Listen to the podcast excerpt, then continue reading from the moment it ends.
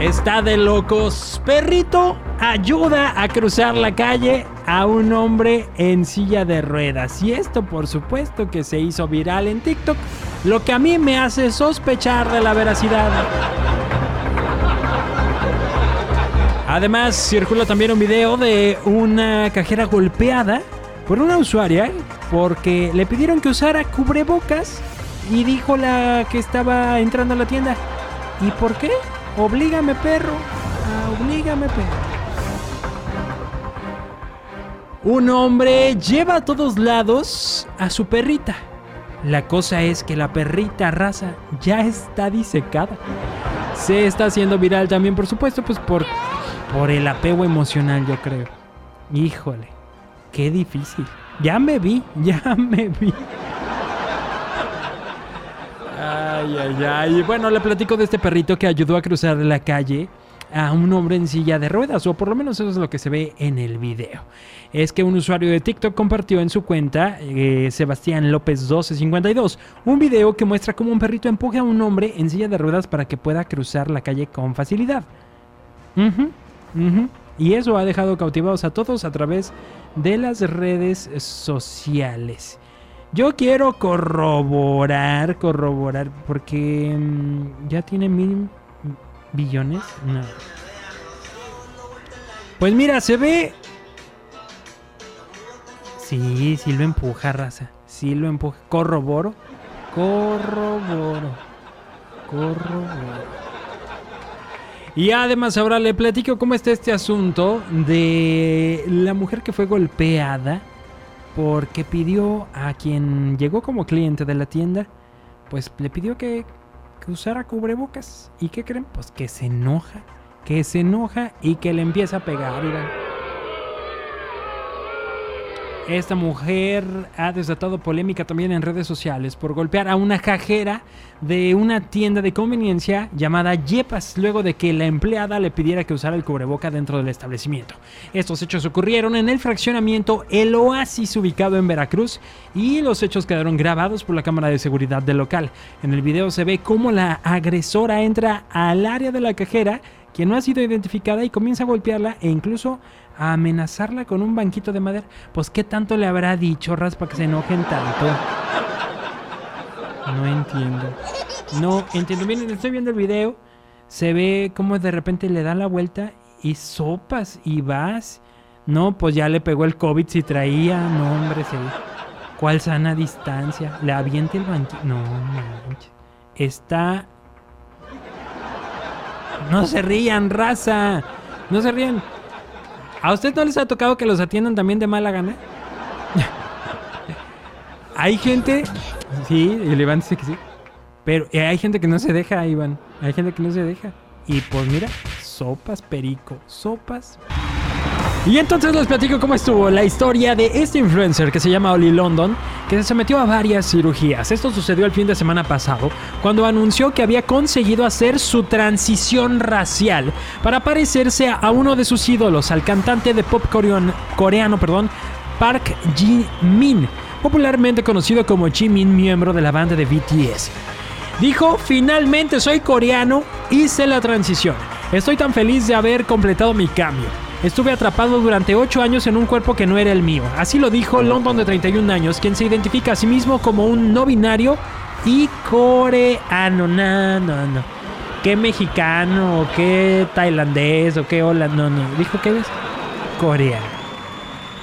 Eh, por transición, en su caso, se refiere a un proceso de 18 intervenciones quirúrgicas a las que se sometió para lograr su cometido de emular los rasgos asiáticos tan admirados por miles de K-popers, como se conoce a los fanáticos del género musical del K-pop. La transformación que sufrió para modificar la apariencia de sus ojos, cejas, nariz y labios, entre otros retoques, se calculó que tuvo costos superiores a los 150 mil dólares. Desde entonces, ha dicho que ha sido víctima de bullying y ha librado una lucha interna para encontrar su identidad. Fueron varios los usuarios en redes sociales que expresaron su molestia, argumentando que modificar sus rasgos no lo hace coreano. Literalmente se sometió a una cirugía ocular que hace que sus ojos fueran más asiáticos y usa su plataforma para faltar el respeto infantilizar y fetichizar a los asiáticos a diario. Eso se leía en uno de los comentarios en donde cuestionaban a este London. ¿Usted qué opina, raza? ¿Usted qué opina? Mándamelo al WhatsApp 322 22 11 590. Vámonos con más de la que buena música. Yo regreso con el Notichoro en un momento más. Y les platico la triste historia de Luisito Comunica y su jefe de jefes que no lo dejaron entrar a las Europas. Al papá del youtuber Luisito Comunica no lo dejaron entrar a la Unión Europea porque la vacuna Sinovac contra COVID-19 que le inocularon, inocularon, no piensen mal raza, no está aprobada en algunos países. ¿Qué nos espera los cansinos? Ambos viajaron de México a Estambul y mm, a Turquía Iban para Francia y Mónaco, pero como no contaban con las vacunas Johnson Johnson o Pfizer, no podían visitar esos países y pues que graba sus videos. ¿Ya saben lo que sabe hacer él? Si ustedes tienen Sinovac, sepan que no sirve para viajar. Esto lo comentó en historias de Instagram, como si todo mundo viajara como él.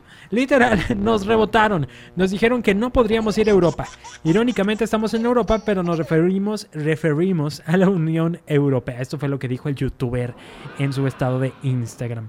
Por eso y con la pena dijeron que se quedarían en Estambul y ya no dio más detalles a sus seguidores, ni mucho menos avisó que hará próximamente. Tenemos que resolver para que no nos vayan a subir las maletas y nos quedaremos yo creo que en Turquía. Sepan que si se pusieron Sinovac no van a poder viajar. El servicio a la comunidad de Luisito, ya saben. siempre tan atento, mi Luisito. Gracias, se te estima.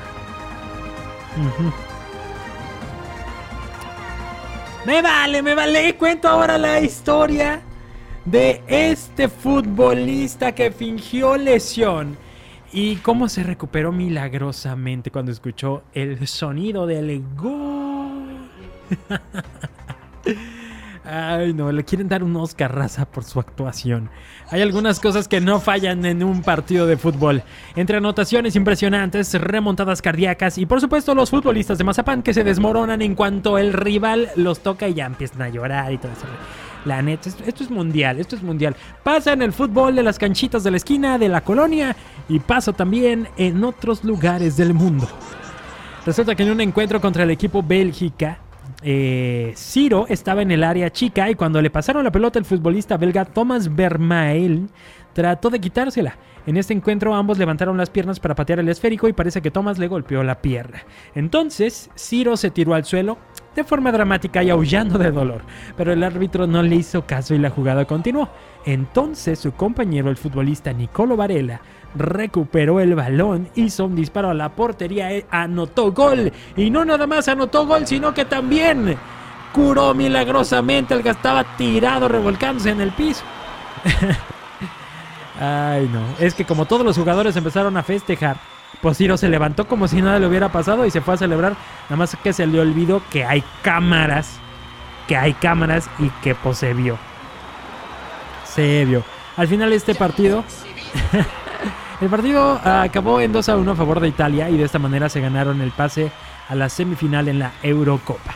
Pero aparte de esta victoria, lo que llamó la atención a todos en redes sociales fue la lesión de Ciro y su recuperación milagrosa. Aleluya. Ahí está. Ay, raza Vamos a cerrar este espacio con esta noticia tierna, romántico, traumada. Un hombre lleva a todos lados a su perrita disecada y se está haciendo viral. Se trata de Mike Byers, que es un hombre que decidió compartir a través de su cuenta de Instagram, eh, que se llama My Dead Dog and Me. Sus aventuras con Phoebe, una perrita que parece común y corriente, sin embargo lleva muerta desde hace casi casi 13 años. 13 años lleva la perrita ya disecada. Este chico tiene 29 años, es originario de Estados Unidos y documenta su vida al lado de su perrita disecada. Cuando falleció Phoebe, la familia Byers estaba de luto, eh, por lo que su madre decidió llevarla con un taxidermista, pero el resultado fue tan gracioso que además de aceptarla de nuevo en casa, lo compartieron con todos. Mitch declaró que esa época fue muy dura para él porque pasaba por una ruptura amorosa, por lo que decidió llevarse a Phoebe con él a todas partes como una compañera de viaje. Búscalo en las redes sociales.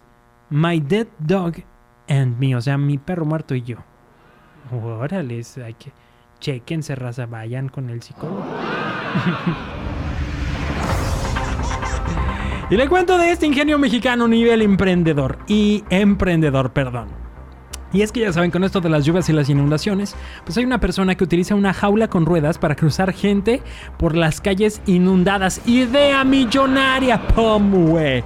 No hay duda, no hay duda de que los mexicanos tenemos muchísimo ingenio. Esto se trata del centro de Ciudad Juárez, Chihuahua, en donde se captó a este emprendedor que tuvo la brillante idea de tomar una jaula con ruedas, que tal vez se utiliza como para mover animales o mercancías medias extrañas.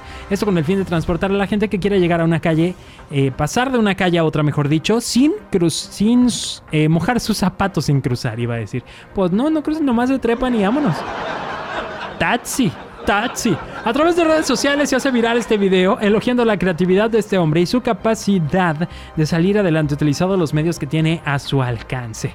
Así que mm, si estás buscando cómo hacerte una lana, pues ya sabes aquí cómo le hacemos para cruzar gente de la Francisco Villa, la Aurora, Infonavit. No, todas las, todas las colonias se inundan.